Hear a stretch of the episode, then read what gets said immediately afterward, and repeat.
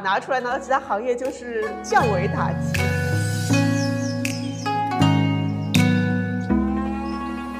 其实有的时候买东西不只是东西本身嘛，它还是可以给自己，对吧？给爱的人的一些礼物。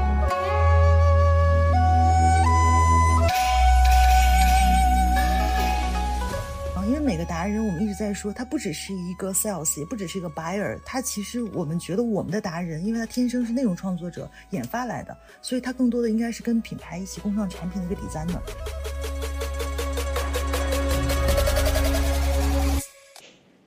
Hello，大家好，我是刀姐 Doris，这里是温柔一刀。我们是一档刀法旗下关注新品牌、新营销的播客节目。刀法是全球品牌的营销智库，我们的使命是成就中国好品牌，带领走向全世界。做品牌找刀法。如果你是品牌人、营销人、广告人、创业者，并且想在品牌营销领域精进自己，欢迎添加刀法杠二零二二，咨询我们的两万家品牌操盘手会员俱乐部服务。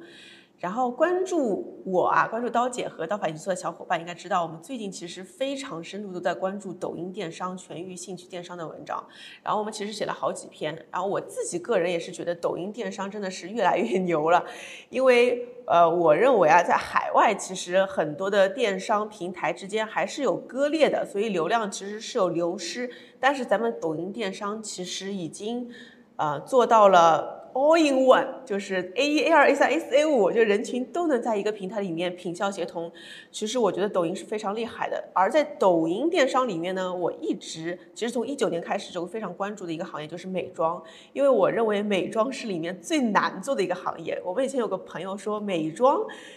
三分之一的打法拿出来，拿到其他行业就是降维打击。所以，呃，今天其实就非常有幸的请到了是抖音电商美妆行业负责人欣然做客我们温柔一刀，我们来聊一聊抖音电商上面美妆行业的新趋势。要不，欣然你跟大家打个招呼吧。好呀，大家好，我是欣然，然后在抖音电商负责美妆。今天特别荣幸啊，就可以接受。刀姐的采访，也希望下面的时间我们可以一起的享受，然后分享我们的心得吧。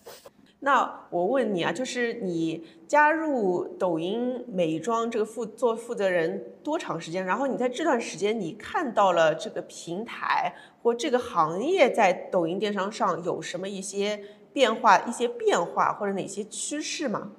趋势上面还蛮有意思的，我可以从嗯三个角度跟大家聊聊啊，就是。从消费者的视角啊，和品牌还有我们平台看到的很有意思的点，嗯，先说说消费者吧，就是我们会发现，就是抖音的消费者还是从趋势上面非常关注功效这件事情，而且它可能不只是一个新的趋势，我们的判断它可能是一个长期的一个主题。另外一个也发现。就是消费者开始在除了功效这种功能性的东西以外，在情绪和更多的一些心情愉悦上面要求也越来越多，越来越希望更多的享受。然后就是先说说那个功效吧，就是大家都知道现在的新的消费者其实还是注意力迭代非常快，因为信息是非常非常爆炸和非常沉浸式的。但是呢，还有但是那个因为在抖音上面有特别多的这种就是内容创作者、电商的内容创作者和包括。对于美妆的，所以我们的消费者开始呈现出一种非常理科生的思维。你会发现，他们不止在关注一些很那个很基础的什么成分呀、科技啊，他们还关注背后的配方啊、协同性，就非常专业的一些东西。所以他们越来越。专业的理科生思维开始形形成，然后同时呢，就像我刚才说的，因为有很多的这种电商的内容创作者提供给他们的一些知识的土壤啊，然后包括我们其实因为在电商的节奏上面也会 follow 大家本身对于季节，然后对于那个对于护肤的一些需求，那个身体的变化的这些节奏去帮助大家提供好的产品，所以在过去的这一年。我们看到，就是，呃，像功效护肤的一个发展是非常非常长线，而且很有意思的。嗯，年终的时候，应该是我们国货的几个品牌也一起联合发布了一个，嗯，关于功效护肤的一个一个报告啊，就像谷雨啊、瑞佩啊、听妍在一起啊，然后在整个全网传播应该是有两亿多的样子。所以，包括一些像美白界的抗老的这个黑马品牌克莱尼，也是一起，就是在今年也是突围出来。通过消费这种新的认知，包括我们的内容部分啊，所以这个其实是我们看到的，就是可能大家都能普遍看到，在功效上面之外啊之上的，我相信你也是啊，就就是作为美美的刀姐也一样的会感感受和关注到这些啊，我不知道就你有没有特别喜欢自己喜欢的博主，我相信应该如果在抖音上也能看到很多这样的内容。所以，对吧？所以功效之外呢，嗯，还有消费者侧，我们还看到了一件事儿，就是，嗯，消费者开始希望就是在抖音上面可以获得一个全面的价值啊，就就在护肤品这件事情，可能不只是一个很简单的基础的马斯洛基础的需求，他们开始更在乎本身它。健康好看的基础上面，它是气味、包装、肤感，甚至在仪式感和愉悦上面都有很多的需求啊。因为抖音特别好的一件事儿，它是可以全方位沉浸式的表达这个能力吧啊。所以呢，就像我们今年也还不错的那些小众品牌。啊，一些像伊维露米啊这种小众护肤，还有像小众沙那个小众的一些沙龙香、配香、助力液啊，这些都是在去那个这一年中跑得非常快的一些佼佼者啊，就这个还是很有意思的。从一八年开始，我就看到很多新消费品牌起来了嘛，嗯，然后但是有些行业其实是会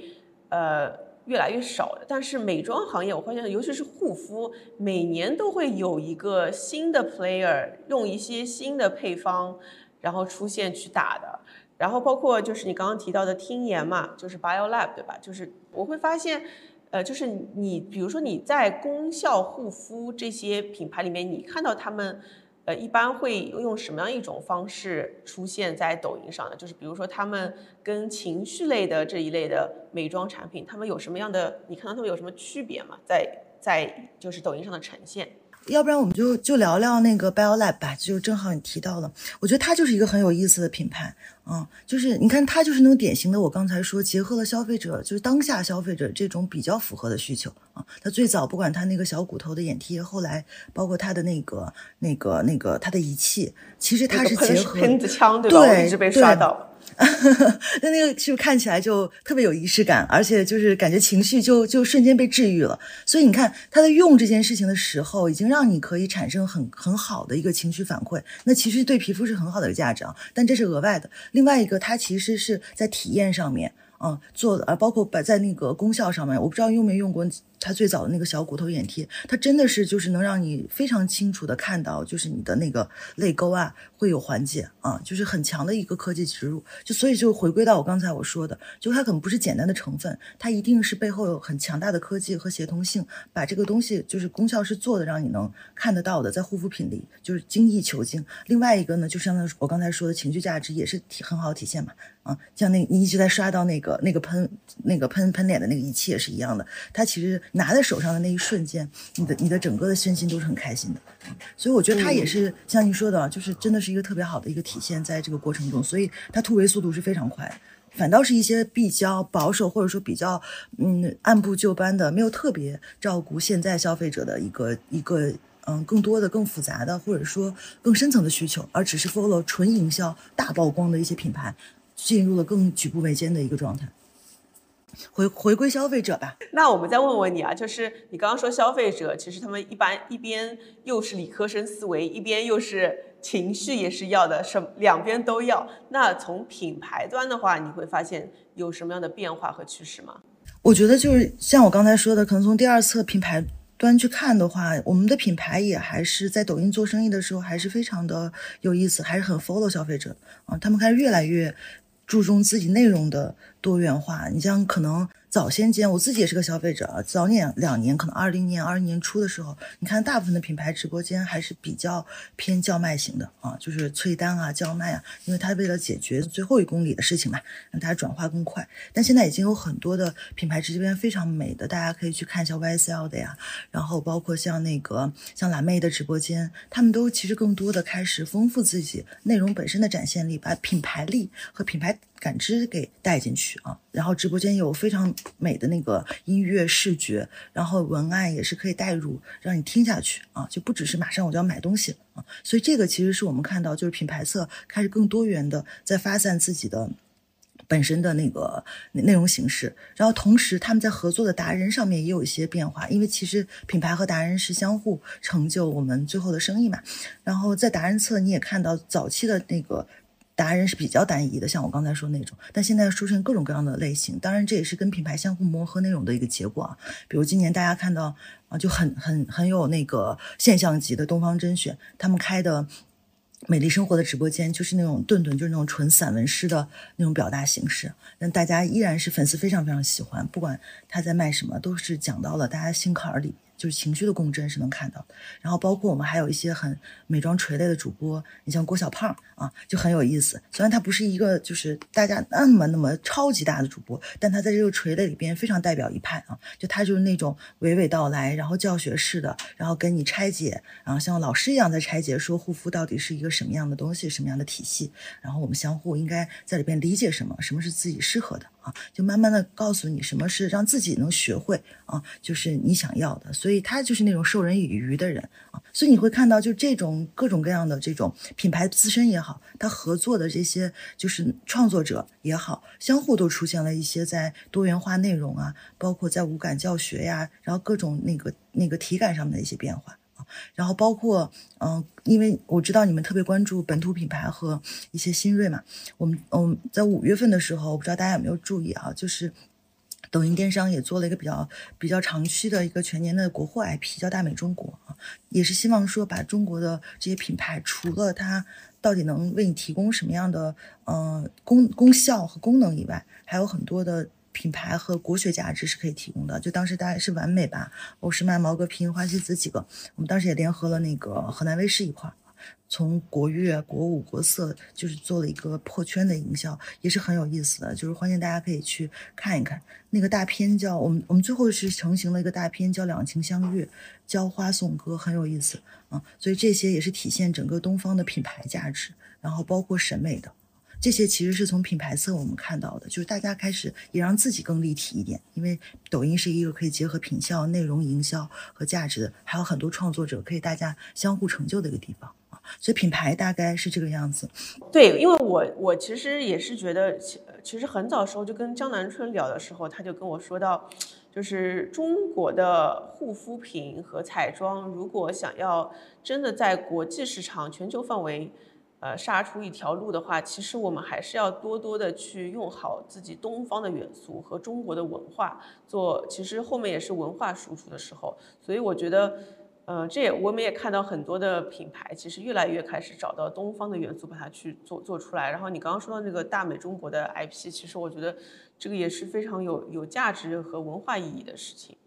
对，那那除了消费者。呃，我刚刚听到你说消费者是又理性又感性，然后品牌的话，其实是从原来早期，呃，比如说卖点和单品的这个呃模式，其实在我看来就是比较 USP 啊，就是就只会打 unique selling proposition，到现在其实已经开始多元化、呃审美化、呃文化输出，然后博主也同时也变得更更加多元了。那么在平台侧的话，呃，咱们抖音电商，因为所有今天做消费品的人都是非常关注抖音的变化和趋势。那你觉得平台侧是有什么样一些趋势呢？我觉得，嗯，平台，你问个特别好的问题啊，就平台侧就如同刚才我们我们说的那个，从消费者和品牌侧的变化，我们因为是平台嘛，还是要更好的服务好我们的品牌消费者需求，所以我们整体的一个。那个路径，包括我们未来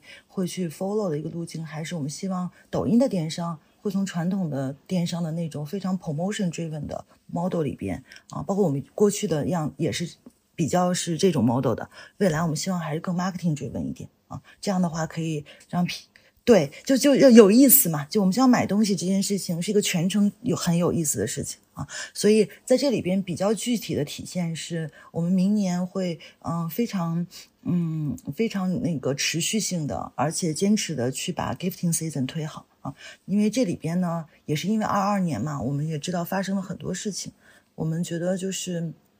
明年。或者未来都是一样吧，就是大家经历很多之后呢，可能更多的在消费上面也有，也也不只是消费吧，也每次每个月或者是每段时间，也可以给自己或者自己爱的人一些礼物，让这个东西就更多的一些交流和更多的一些传导可以在，然后我们又可以在我们的内容和情绪，包括活动里边，让大家得到更好的一些商品啊、礼物的一些那个供给啊。对对，所以我想问你，就是。那个你刚刚说从 promotion driven 变成 marketing driven，我觉得这是个很好的事儿。那你觉得在平台上会有哪些呃不同的体现呢这个方向呢？我觉得几点吧。就第一点，就像我刚才说的，就是我们会贯穿一些，就是把一些特别促销的，嗯，节点会收敛一点啊。就是因为这以前都是一样的，就会比较多一点啊。就是我们觉得这样的频繁的促销，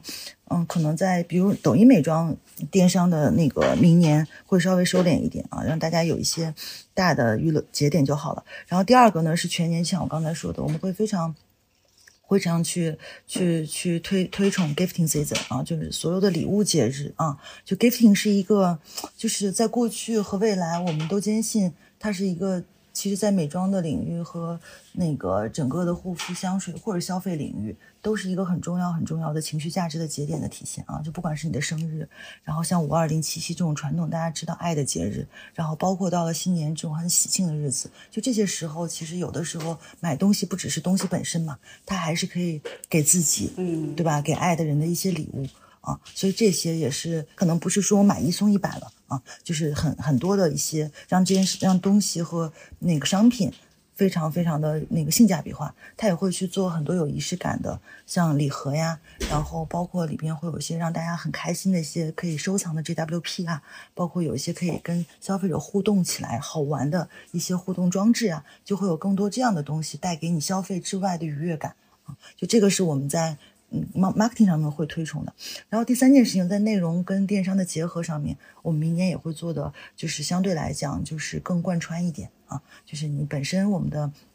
前端的有趣的、种草的，然后可能那个那个销售性的内容，跟我们的所有的商家的那个节点。都可以打穿，这样的话，其实消费者整体的感觉是非常顺畅，而且呢，在整个氛围里不是特别强的被 push 销售，而是更多的是感受到我的需要，把我们兴趣电商本身发挥到一个极致啊，就是可能从这几点，我们明年会持续努力的。嗯，哎，前两天正好我有一个企业啊，就是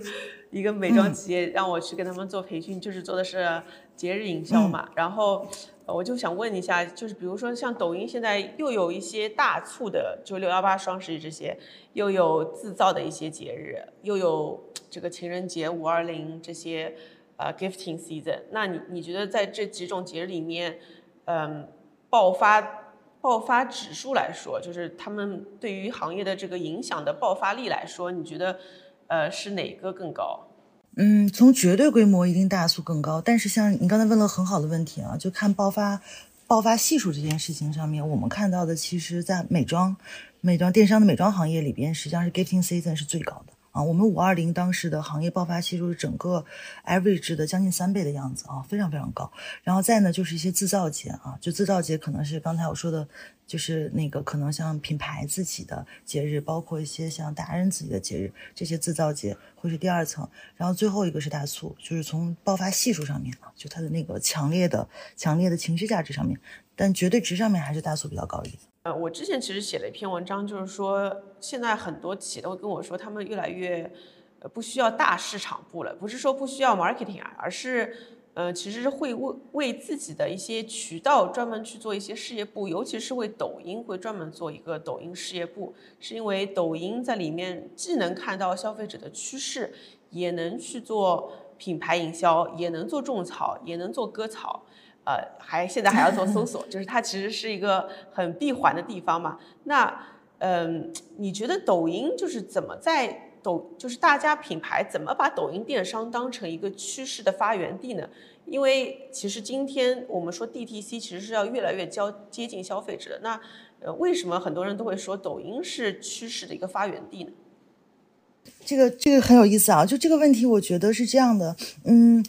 其实一方面可能是跟我们平台就是平台禀赋是有关系的，因为大家知道，就是我们的生态是一个很内容型的生态，然后包括我们的电商也是一个从兴兴趣来引发的啊，所以它其实可能从禀赋上面和它 day one day one 擅长的事情上面就更偏从趋势的让引领大家更多的创作者来把。分享，对吧？可能性有趣的和流行的，然后这些东西被更多人喜欢放大，然后趋势就会衍生出来。所以我觉得这可能一方面是跟平台禀赋是有非常强的一些关系的。第二个呢，从电商的角度来讲，嗯，我们觉得还有一个呢是，其实，嗯，我们电商有很多电商型的创作者，他们本身是从内容型的创作者到到今天 那个电商型的，所以他们其实也非常懂得在这里边。嗯，像短视频啊、直播啊、挑战赛啊、音乐啊，就用好各种各样的演绎的形式，然后让生意本身是作为一个就是潮流趋势被爆发出来、被点燃啊。所以我觉得这点可能是呃一个平台禀赋吧，一个是在这里边很多的参与者啊，他本身的那个趋势创造能力和造风的能力啊，带领的啊，就平台整体来讲是可以有这样的一个体现的。明白，我其实前两天在跟一个做东南亚出海的一个呃创业者在聊，聊到一个非常有意思的事，就是中国跟海外很大一个区别，就是海外其实是呃 social media 早于电商的，就是电商其实还没有那么的快，然后但是社交媒体平台其实已经很早就有了 Facebook、Instagram 什么的，所以大家是对内容的消费。更优于、更先于电商，但是中国很很神奇，中国是电商和内容是同时爆发的，所以抖音电商在我看来也是一个既有内容，既要做内容，又要做电商，而且还能很好的把它串在一起的地方，所以这真的是个很神奇的，呃。我我自己觉得，就是我天天都在都在跟他们说，抖音电商太牛了，太牛了，怎么又又做出这个事情来？那那我们回到品牌操盘上面啊，因为毕竟我们刀法最关注的就是品怎么能够品牌利用好这些新营销的趋势，去做好自己的操盘嘛。那我们现在也会看品牌，把它分成呃，如果说细点就是三类啊，从零到一，从一到十和从十到百的。如果说粗一点，其实就是新锐和成熟这两种。那新锐和成熟这两种品牌呢，其实他们在抖音上做法肯定是很不一样的，因为他们自己的自身优势和资源也不一样。那我其实挺想听听你，因为你看了那么多的美妆品牌，大的小的你都看了，那你觉得他们美妆里面啊，就是在成熟和新锐里面，他们各自在抖音电商上的打法有什么不同，侧重点有什么不同？我觉得像你刚才说的啊，就是抖音是一个抖音抖音电商是一个非常不一样的电商，是很有意思的生态，所以这也是我们觉得很很好玩和未来很有空间的。就是不管是像您说的那个零到一、一到十、十到百，就任何一个类型的品牌在这里边都可以找到很好自己的舞台和发挥方式。然后我可以。那个分别讲讲一个，比如说是先讲成熟品牌吧，就这个就大家广为认知的嘛，就好感度很高，所以因为它这个特性，在我们这里之后，其实它来的那一天大家都知道嘛，所以它其实更适合的在落地和前端运营的时候，就是入驻级大事件，所以我们通常会在这样的品牌，就超级品牌进来的时候，然后会嗯帮助他去嗯落地一个比较好的 IP，像我们。今年市场部其实就诞生了一个叫“超级开”那个超级品牌开业大赏这样一个 IP 啊，就帮助这样的品牌入驻，然后入驻几大事件，然后让它很快的进入一个自运营、过渡冷起，然后到爆发的过程啊。就这个，嗯，应该今年借助这种，嗯。那个开业有大概十五个左右的品牌啊，是做了这个 IP，像那个雅诗兰黛呀、SK two 呀，然后都是都是这样的一个落地过程。兰蔻呀啊，他们非常非常快的，就是从自播间的内容升级，因为进来很快的就能 landing 嘛，然后加上就是有很多达人帮助在内容创创作上的升级和人群的破圈啊，就是很快的自播也能那个相带的。可以很快破百万啊！然后同时呢，就是大家也知道，今年我们非常嗯重要的一件事情是做了就是货架商城和那个整个中心场啊，所以同步呢，就除了内容的这些曝光以外，和帮助它的落地以外，我们在商城啊商城里边也会有在品牌管理有独立独立的呃露出的那个曝光，然后帮他们一起让消费者知道啊他来了。所以这个其实是在大牌啊，因为它是有非常非常强烈的好感度，所以我们让消费者非常充分的知道，让达人帮助破圈，然后让内容做升级。所以大部分的就是头部品牌进来的时候，就会非常快的，就是把自播冲到一个比较好的一个新的记录，然后也有消费者和人群的一个沉淀啊。所以这个是在嗯，就是成熟品牌上面。然后呢，到了新锐的打法就有一点不一样了。就是我我们就是我们在探讨新锐的时候，可能会分两种类型的新锐啊，一种是大家广为人知的啊，就是我们那个就是新锐的这些。啊，那个品牌还有一种是很有意思的，我们内部叫做红人店啊，就是非常抖音的，它是那种因抖音而生、为抖音而长的类型啊。我可以分别聊聊。然后新锐呢，我觉得其实它不像成熟品牌那么就是非常强烈的被那个公众所认知，它新锐嘛，所以它更多的需要把自己的嗯特色。然后把自己的这种产品力，包括自己的主张，更好的表达出来，那又很好的发挥了我们的禀赋，就在种草啊、趋势打造，就咱们刚才也聊到的地方啊，就做这些事情。所以他们呢，可能更多的落地方式呢，像我们嗯，大家那个大家一起就是熟知的这种新锐，我们一般会有联合创始人啊，自己的一些人设账号，然后品牌。自己的那个那个自播的账号，然后同时会有非常非常多的，就是各种类型的跟品牌人群啊匹配上的一些达人进行种草啊，通过这种大量的。然后品牌主张的宣导，然后产品力的那个释放，然后包括达人的破圈、定制化内容的营销，然后帮助他全网声量和消费认知提起来。然后同时呢，他就可以结合一些营销的节点，像我们之前说的 gifting season 呀、大促啊去做爆发，然后让自己的量级上到一定的程度。我记，嗯，我们看过一个，就是刚刚我还跟团队回顾了一下那个生意。我们看今年看到一个很有意思的新锐啊，叫 O O O，是一个彩妆的啊，叫 Out of Office，Yeah，对，他就很有意思，就是他就是刚才我们说的那种典型路径啊，就大量的达人种草来讲他的那个使用体感很有意思嘛，就他所有的产品其实很就是跟一般的粉和膏都不一样嘛，它有泥状的，然后它有非常顺手的，它有温柔的一些色系和容易上容易携带的一些特征啊，然后同时呢。他找了很多素人的，嗯，达人，然后去做这些事情，告诉其实他是融入生活，你也可以变成他的样子，然后再加上那个大量的在 gifting season 和合适的一些小新品上市的节点去爆发啊，所以其实经常他的那个单条短视频就可以达到一个很惊人的量级，然后品牌也是在持续成长，一个稳健的，我们觉得还不错的一个成长的过程。像这样的那个好好做内容、好好做产品的新锐，在我们这发展的都还不错。所以这个是一类。刚才我也提到了另外一种是红人店啊，就红人店其实，嗯，我们一般就像我刚才说的，它因抖音而生，为抖音而长。所以它所谓因抖音而生，是因为它刚开始的时候，可能就像比如像诉说美丽这样，它其实就是本身自己是一个品那个一个一个红人啊。然后呢，他可能原来就在讲保养，比如说诉说美丽，他就是专专注眼部保养的那个眼膜哥 Leo 嘛，就他有一个自己的人设的打造啊。然后呢，慢慢的开始自己把自己的产品做得越来越好，通过自己跟一个非常粘性很高的一个嗯消费群体之间相互的沟通，来改造自己的产品，越来越适合自己的消费者，然后再通过嗯有非常多自己的账号矩阵去做放大。啊，然后慢慢慢慢开始品牌升级，就这是另外一条路径啊。就它可能原生在就是在抖音上，可能最最多的那它所有的东西都是在为抖音的消费者去改造升级的。就这种也还是长得不错。苏州美丽大家应该也都经常在在那个嗯各个的嗯数据账号上面能看到。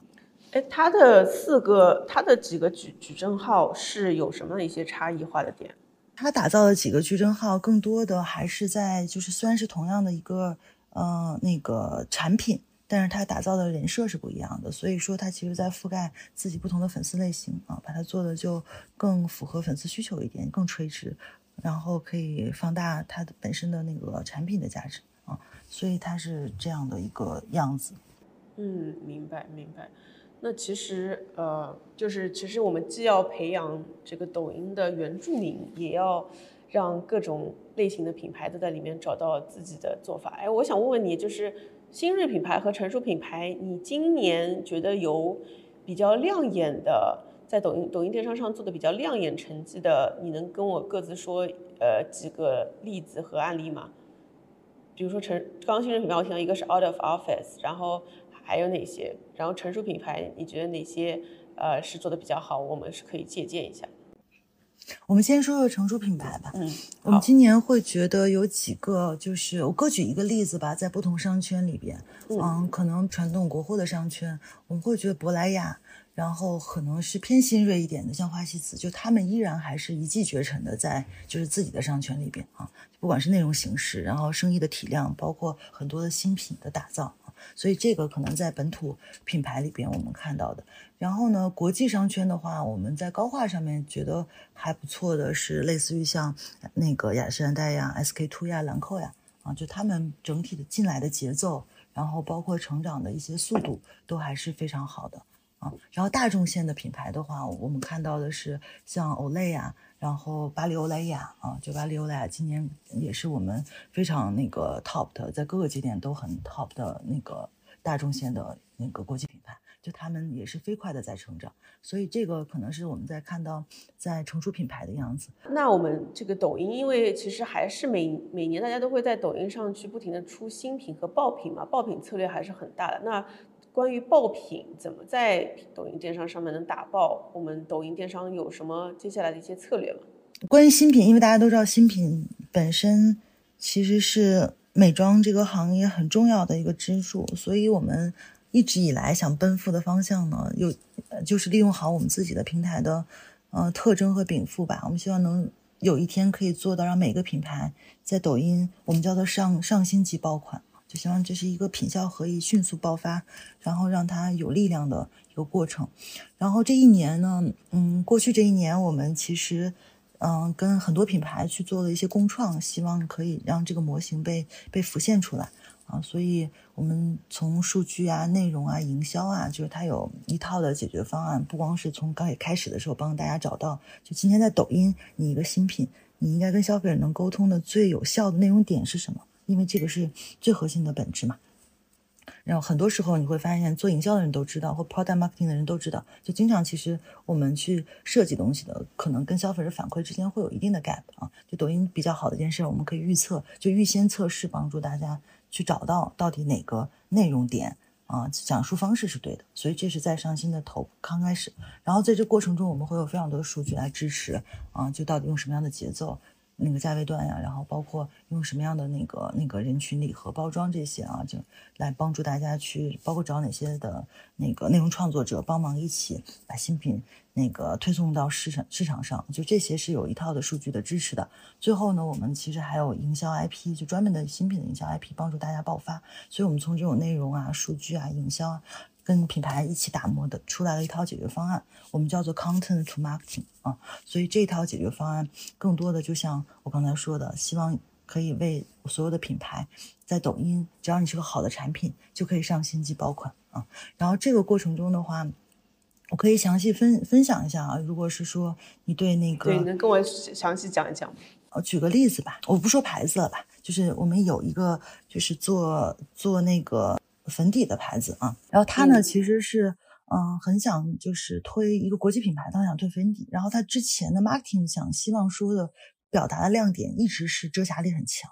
然后他就觉得这件事情希望用这个很强的卖点可以推到我们的抖音上。来，然后呢，但是我们当时就说那我们要不然就是掏空自己，倒空自己。重新试一试，所以呢，我们就帮助他，就用了这套解决方案，帮助他先把就是多个卖点啊，因为当时也找了很多的达人和粉丝去做测试，把多个卖点形成一些那个调查的问卷，是内容型调查问卷，然后发放到那个抖音的端里，然后跟那个他相对应的，他希望对应的和他日常的粉丝，还有他的目标消费者去做了些测试，然后你会发现。其实大家对于就遮瑕这件事情并不是很白印，因为我们会把就是到底哪些东西大家会有反馈，让消费者会点嘛，然后你也会看到消费者对哪些东西可能更感兴趣，然后你会发现其实他们根本就不白印遮瑕这件事儿，反而他们喜欢的东西是无瑕的肌肤，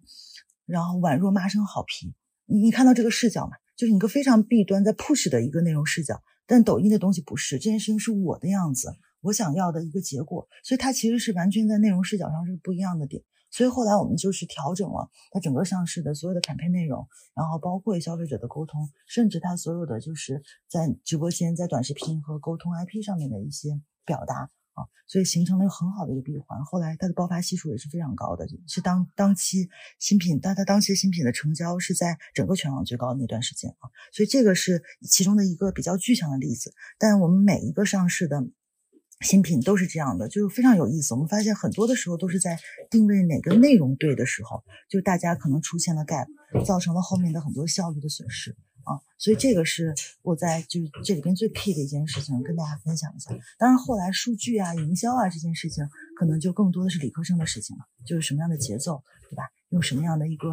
一个那个价位段，然后怎么投放啊，然后怎么样的闭环和让它的那个那个提升它本身的 up 是一个好的一个方式啊，就这是有另外理科生的逻辑了。嗯，哎，那如果品牌想要就是能够参加这个 CTM 的这 Content to Marketing 的行业解决方案，他们是怎么才能加参加呢？我们会有几种类型的参与方式，一种呢就是嗯。我就我刚才说的，就比较超级大的那个新品，我们希望说它有很大规模的一个打爆。这种新品的话，我们一般就会跟那个 IP 结合，就比如说那个它品牌是有参与到我们的那个开心日的营销 IP 的时候，我们会全套的帮助品牌从 launch，然后到打爆，然后包括后期的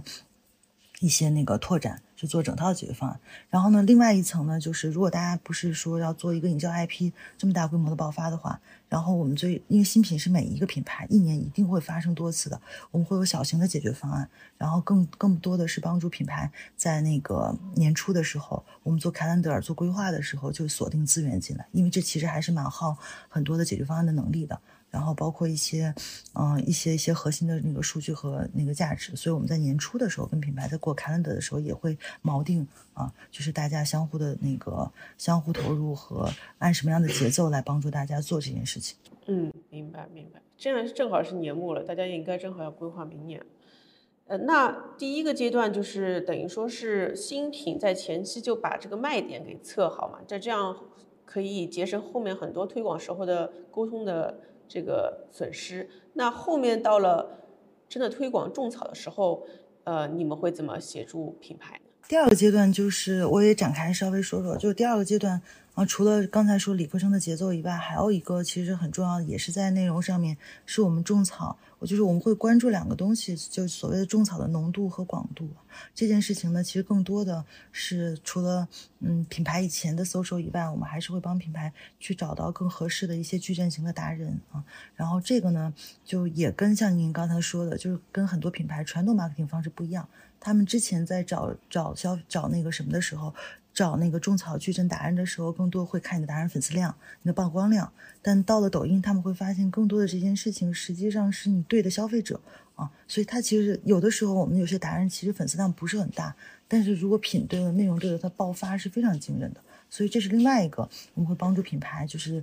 在我们的平台生态里边做生意，而不是做曝光，会做的一些那个改变和帮助。帮找到更适合他的那个消费者的那些达人矩阵啊，要帮他去做一些那个打包，然后当然后面还有数据的支撑，帮助他们如何加热呀，然后如何放大呀，如何让这件事情有持续性啊。所以第二阶段的话，就除了节奏和其他的 planning 以外，就是更重要的是这件事儿是跟品牌日常以前打新品不一样啊。所以嗯，我们其实嗯也看到了，就是刚才除了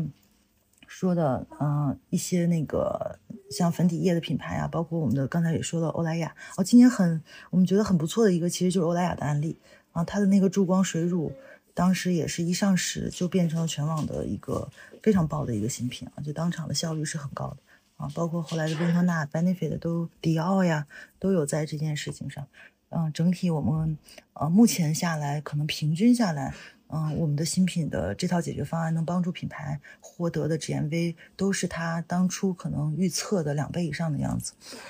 当然，后来的持续性就就持续性是另外一套话题了。就这个是这个是一定要去 follow 的。嗯，我听完你说的，我有个很大的感想，就是建设自己的品牌力还是非常至关重要的。越是品牌力强的品牌，其实后期也能在平台上。有更多的玩法，更多平台得到的支持，所以大家也不要只看销量，还是要 注重品牌力的培养。对对，品牌力、产品力、服务是根本嘛。今天抖音其实已经，我觉得它不是一个内容平台，它不是个内容电商，它是全域性去电商嘛。因为我们最近跟抖音深度合作，我我是觉得从内容，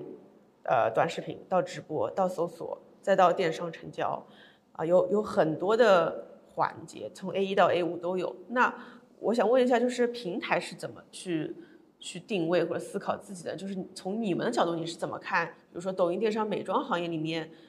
品牌布局、货架啊、搜索这些和内容直播这些，你觉得应该要怎么去布局会比较好？我可能先聊聊，就是我们从兴趣电商到全域兴趣电商，包括我们的方法论也从 Fact F A C T 到那个 Fact Plus，这个过程其实回归到我们的初心。还是因为，嗯，我们想更好的去满足消费者，这本质上还是一个消费者行为和 consumer journey 本身的一些变化，然后包括，嗯，需要被更好的满足我们做的一些动作。那先说那个本身消费者吧，嗯，我觉得有两层事情是我们看到，然后也在努力去奔赴的。第一层呢，是因为我们做电商。嗯，嗯也两年多嘛，虽然还很年轻，但是有一阵子了。这个过程中会发现，抖音，哎，大家越来越多的人发现，哎，抖音做电商了，然后呢，可以买到东西了，所以我可以在这搜了，搜完就能找到了。所以你看，用户在主动搜和主动逛的心智越来越强啊。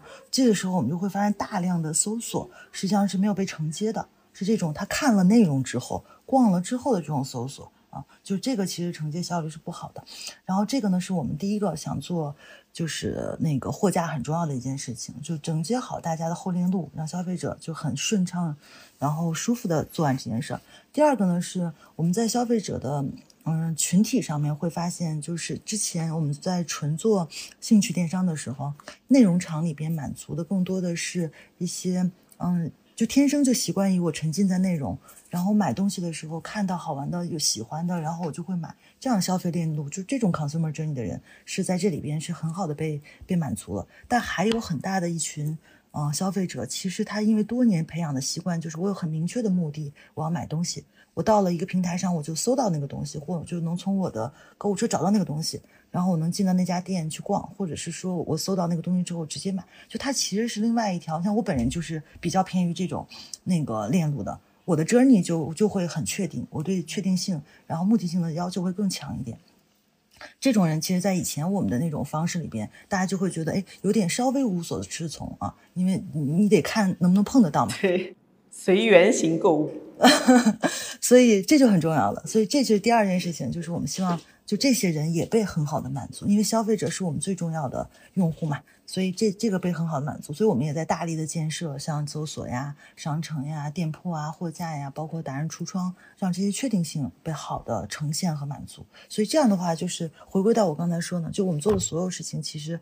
往。最后的源头或者最早的初心，都是为了让用户在这里边可能更顺心，然后更更舒适的就完成他的诉求吧。嗯，对，这个就回到我开头想说的，就是 抖音真的是 all in one，我真的非常我非常佩服这个格局。那那美妆美妆这个行业，呃，我自己觉得很卷，就是因为它难度很大，因为它其实是非常跟短视频内容。呃，简直就是天生的好伙伴吧！因为你也需要看到很多美美妆的呈现啊，什么之类的。那你你能说一下现在美妆品牌，呃，到了今天今年二零二二年年末是什么一个格局吗？现在两个方面吧，一个方面先说说品牌的一个情况，到今年年底的是基本上品牌的嗯。丰富度已经非常高了，就大家可以在这买到像迪奥呀这样非常 lux 的品牌，然后有很很漂亮的礼盒，也可以买到很多像刚才我们说过的新锐，就是从国际的大牌，然后包括那个传统的国货、大众品牌，然后到新锐，就基本上在品牌的矩阵上面已经非常非常丰富了啊。所以这个是在品牌的样子上面，然后另外一个呢是我们看到，嗯，有一些。慢慢在发生的事情，就是第一个呢是，呃，我们的生意上面开始出现了，不只是前端像你刚才说的，呃，通过大量种草兴趣购买，然后，然后那个再再大量种草兴趣购买，我们开始看消费者的链路开始延长，发生越来越多的复购，然后越来越多的一些连带的购买和购买频次的提升啊，所以这个是我们发现第一个、第二个事情嘛，就除了供给以外，然后在供给之外，因为它多嘛，越来越多、越来越丰富，消费者发现我可以在这被充分满足之后，消费者行为也跟着品牌的行品牌的供给发生了一些变化啊，就开始很高粘性的进来。然后呢，然后在第三件事情呢，就是可能有些数字也跟大家可以。分享一下，就是，嗯，我们通过就是过去的增长吧，就是二二年，嗯，现在已经是在美妆这个电商的领域，可能头部的品牌里也蛮多，嗯，已经是最大的阵地。啊，我要没有记错的话，应该大概有七十四五个品牌，现在已经抖音已经是它最大的阵地啊，在头部的 top 品牌里边啊，然后用户数也是在每年逐年的翻倍增长，所以这些呢，我们觉得都还是，嗯，挺。嗯，挺开心吧，就是大家共同的努力啊，包括消费者对我们的认可。然后，明年呢，我们也希望说，在一些还没有做的特别好的地方啊，然后包括一些会员能力的呈现，然后一些基建，还有一些购物体验上面的升级上面，我们也会去更加努力一些的。嗯，明白，就是从前链路到后链路，进一步的。我我觉得抖音把一个人的转化效率提升到了非常高的程度，这个是非常非常我自己觉得非常厉害的一点。哎，其实我这里就要感慨一下，因为当年就是看着抖音一步步起来，你知道吗？就是因为我一七年回国的时候，呃，当时那个我先是一五年、一五一六年就知道那个海外的 Musically 的，然后再到看到抖音做起来，然后一七年回国时候，当时。我们那时候的一二三的 CEO 就跟我说，一定要关注抖音这个平台。然后后来我们就一七一八年，嗯，把很多的营销预算投在抖音上，然后立马就有很多的增长进来。再到后面看到它电商化，然后再加上然后电商化以后，呃，再有这么多的基建起来，然后现在搜索再起来，哦，我真的是因为我一路看到这个起来，我真的觉得太厉害了，所以。就自己感慨一下自己的个人的观察，一路的看到抖音的这快速的这个迭代，嗯，我我觉得，我觉得明年的确，抖音可能会，如果在会员在后链路再做的继续好的话，就是我因为我觉得对营销人人员也是一个很好的地方，因为我觉得过去一直是大家是觉得做品牌做营销可能很难衡量。呃，尤其在中国，很多平台是不打通的。但是你至少你现在在抖音这个地方，你已经形成闭环了。你你前面做的很多事情，你要么就是能够在人群资产上沉淀，你要么就是可以在搜索上沉淀。啊，我觉得是一件对营销人来说是件好事情。是的，是的，我非常同意，非常同意。就是这很多营销人在 Day One 入行的时候那种梦想，他其实在这里边是有机会看到它的实现的，对吧？因为它的品效可以结合在一起，有强大的爆发力。我非常理解你的那个感受。我希望我们再努力一点吧，就是让它做得更好一点。对对对，而且就是平台也是，其实一直是在进步。就刚开始可能大家会觉得，哦，抖音电商是不是一个，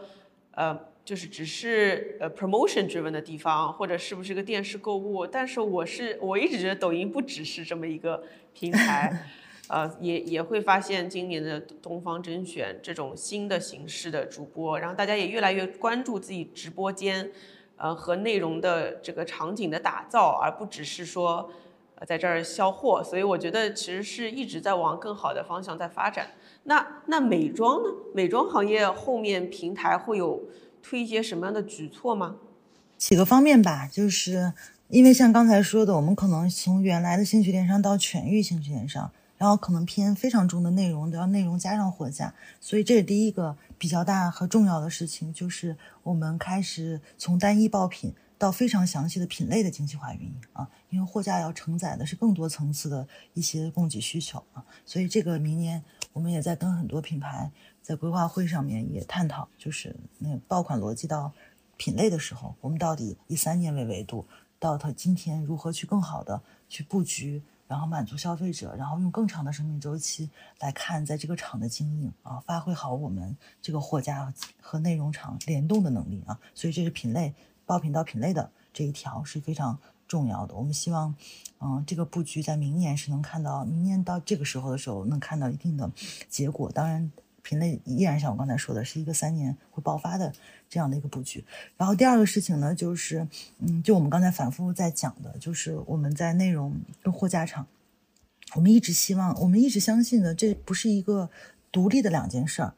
这两个件事情一定是相互承在一起，会变成一个几何性增长的事情。所以我们也希望，就是嗯，内容厂跟货架厂在两个方面会有更好的统一。第一个呢，是我们叫做看后搜啊，就这个听起来有点专业。所谓的看后搜呢，就是我看了内容之后形成的需求，然后马上去搜索的这个动作。我们在我们的厂子里边是有很多很多很多这样的消费者行为的，所以我们希望运营好它啊。就前面呢，让消费者知道。你到底这个看的核心点，你的 nickname 是什么？你的 concept 是什么？你的核心的主张是什么？然后可以形成搜索词啊，这个搜索词就可以承接承接好啊。所以看后搜是第一个内容，就是乘以货架这个链路里边，我们会重点打造的跟品牌啊，让大家消费者非常顺滑的得到自己想要的。第二个呢，是我们也想就是联合我们的达人啊，因为很多人都在说，哎，你们做货架是不是达人就在这件事情上会。那个角色变弱，其实并不是的，我们反倒会觉得达人会变成我们非常有特色的，在货架这个场景上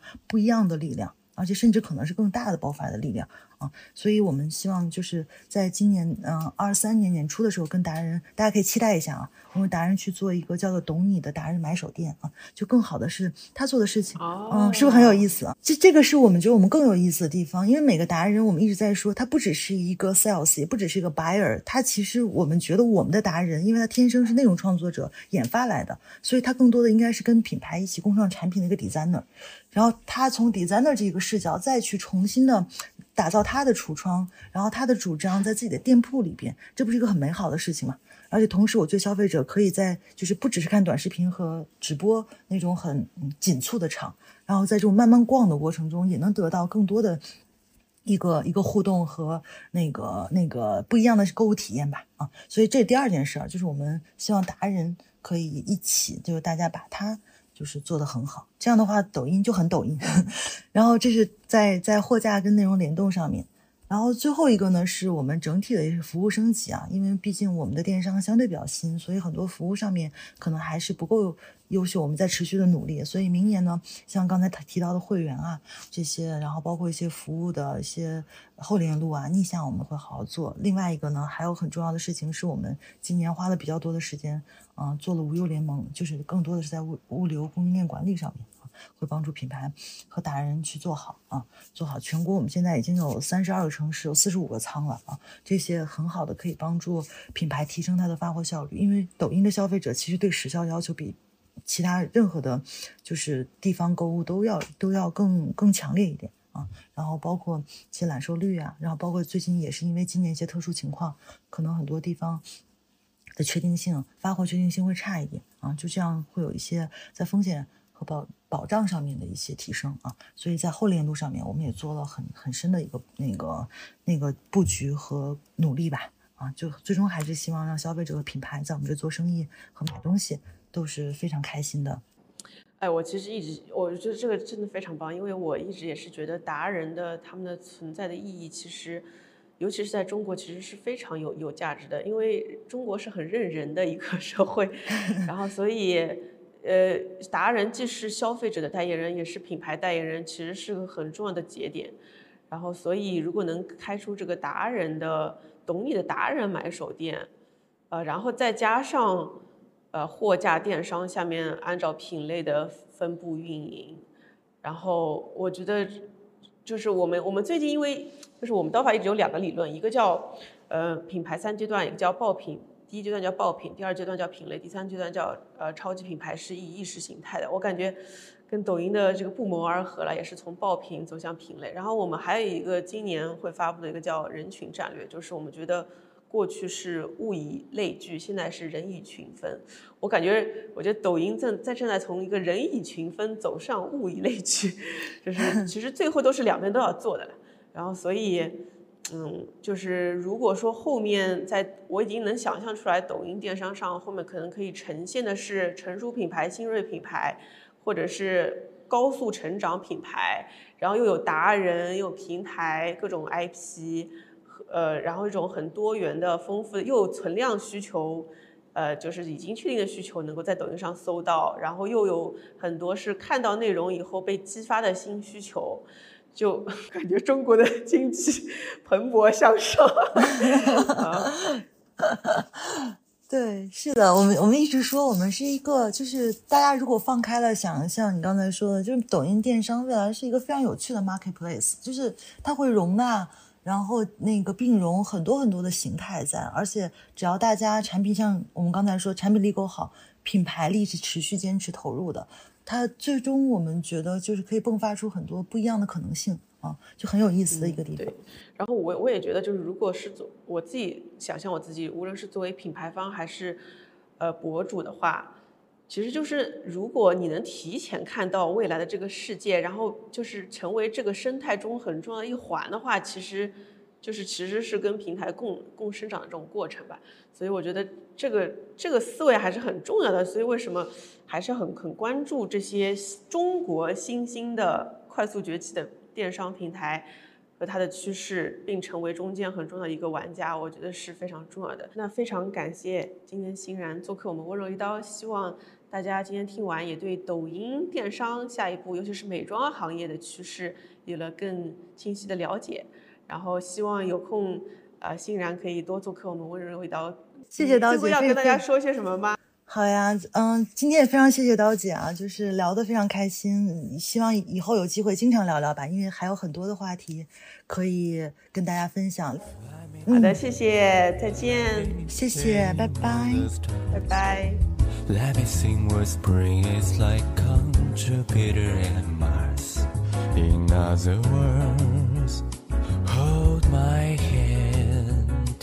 In other words.